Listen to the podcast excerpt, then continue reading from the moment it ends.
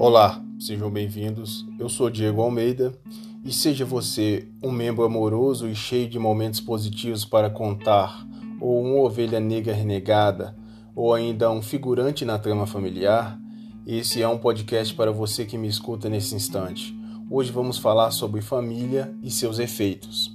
Para iniciar o raciocínio, irei citar o filósofo Sartre, expoente do existencialismo e militante ativo que também é, tem vasta obra que se desenvolveu e sofreu mutações de acordo com o próprio, com o próprio autor e a vida dele. A citação é seguinte: A família é como a varíola. A gente tem quando criança e fica marcado para o resto da vida. Fim da citação.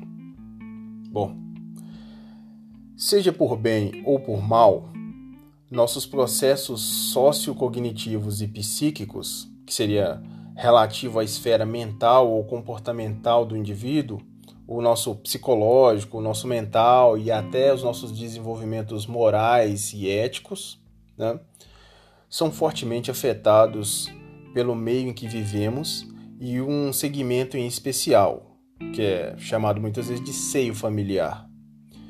Mesmo que não tenhamos percebido o quanto somos parte de uma construção moldada por estímulos, são estímulos dos mais diversos.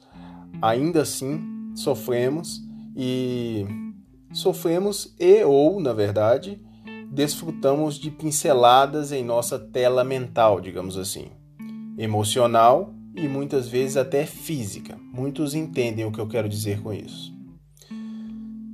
Para ser mais direto, somos em grande parte o resultado daquilo que sofremos de influência direta do nosso mundo é claro, desenvolvemos a capacidade de extrapolar estes limites e criar possibilidades de outros estímulos, mas em geral, certos aspectos é, nunca nos abandonam sem um grande esforço e muita dedicação.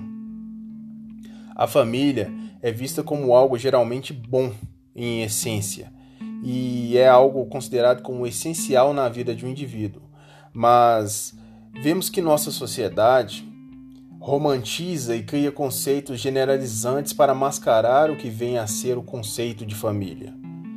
É importante destacar que, para muitos grupos sociais, este é um conceito básico e indispensável.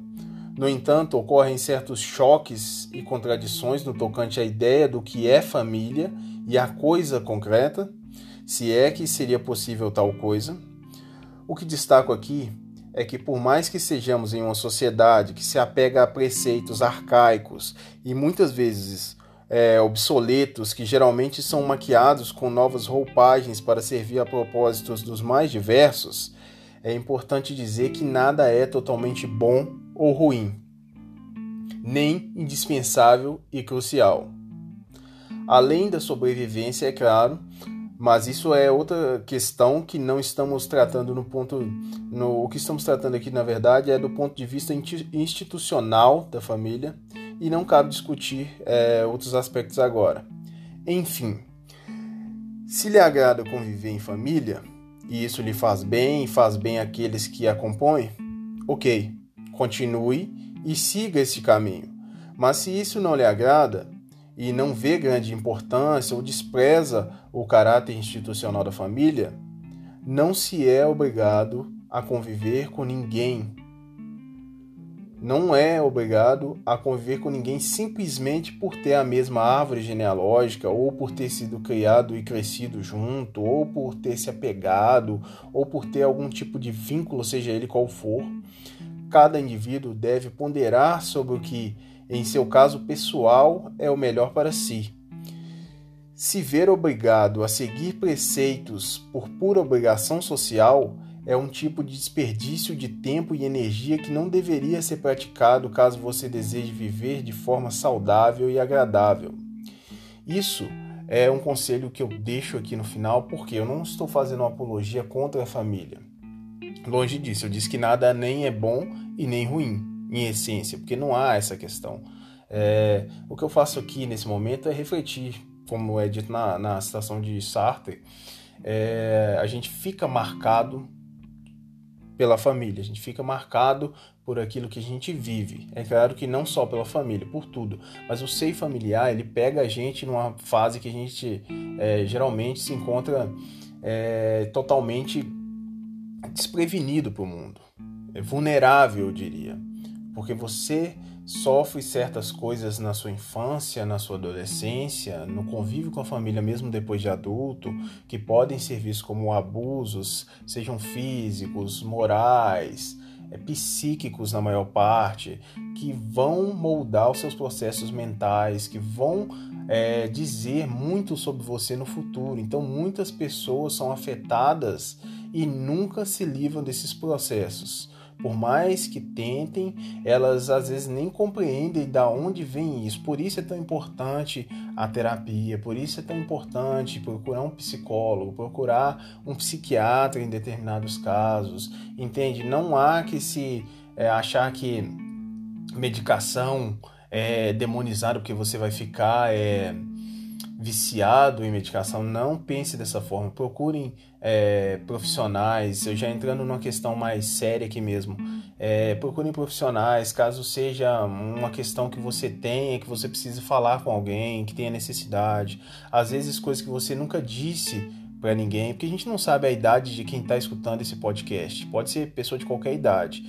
E isso não, não interessa. Às vezes você não chegou ao ponto de dizer para si mesmo que você precisa procurar ajuda para determinado assunto, ou às vezes simplesmente você precise deixar para trás alguma coisa que até então você carrega consigo, seja um ressentimento, algum tipo de problema não resolvido, ou alguma mágoa do passado, ou mesmo assim um apego emocional que às vezes você olha assim e pensa: "Poxa, é uma ligação totalmente forçada, é uma coisa mecânica, não faz muito sentido para mim, mas todo mundo faz, então eu vou seguir a correnteza. Não faça isso. Não faça isso com você, não faça isso com aqueles que você convive, porque é muito melhor você viver bem consigo mesmo e deixar que as pessoas possam viver da forma delas do que viver obrigado a, a, ser quem os outros querem que você seja, a viver da forma que os outros querem, a ser como os outros só para manter uma aparência de, de, sociável.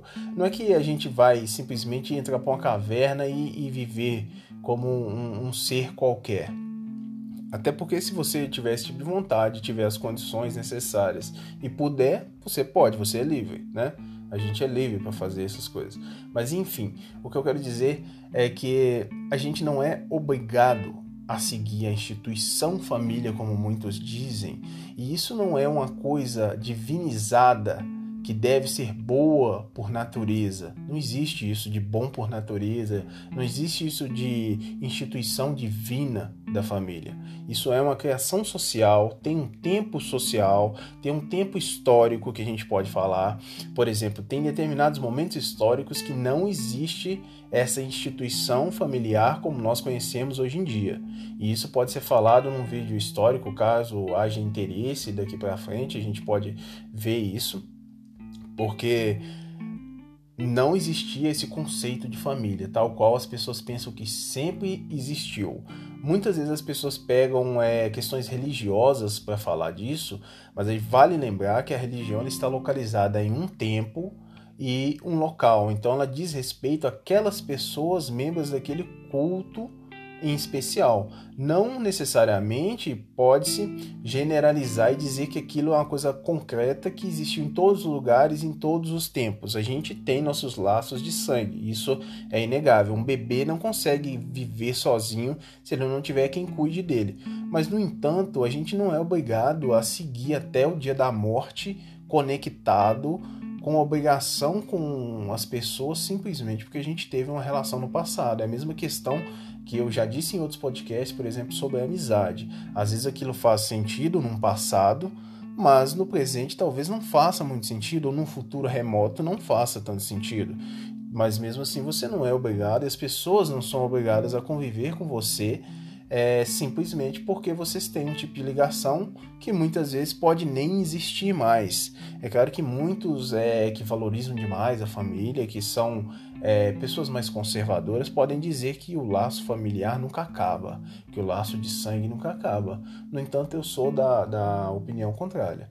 Eu acho que tudo tem um fim em determinadas situações. Tudo tem um fim em determinados pontos. Existem coisas que não necessariamente podem ser é, perdoadas, passadas por cima. Não é que você não vai perdoar e esquecer certos magos e tal. Você precisa fazer isso até para seguir bem consigo próprio. Mas, no entanto, você não é obrigado a aguentar certos tipos de abusos, certos tipos é, de obrigações só porque são obrigações gerais da sociedade. Não existe isso. A gente vive em um mundo que a gente já alcançou o nível de conhecimento necessário para não se prender mais a essas amarras que são arcaicas e conservadoras de uma forma que pode ser muito negativa para todos nós. Enfim, quem gosta, siga. Quem não gosta, se liberte se possível. Da forma que for, sem causar mal a ninguém, seguindo o seu próprio é, forma de evolução, a sua própria forma de evolução, de acordo com o que você viveu, com o que você pensa, com o que você acha certo, com as coisas que você consegue praticar no seu dia a dia, de acordo com o seu contexto social, econômico, enfim. São muitas as variáveis. Mas o que eu deixo aqui no final é apenas seja você e aprenda quem são os outros. Até mais.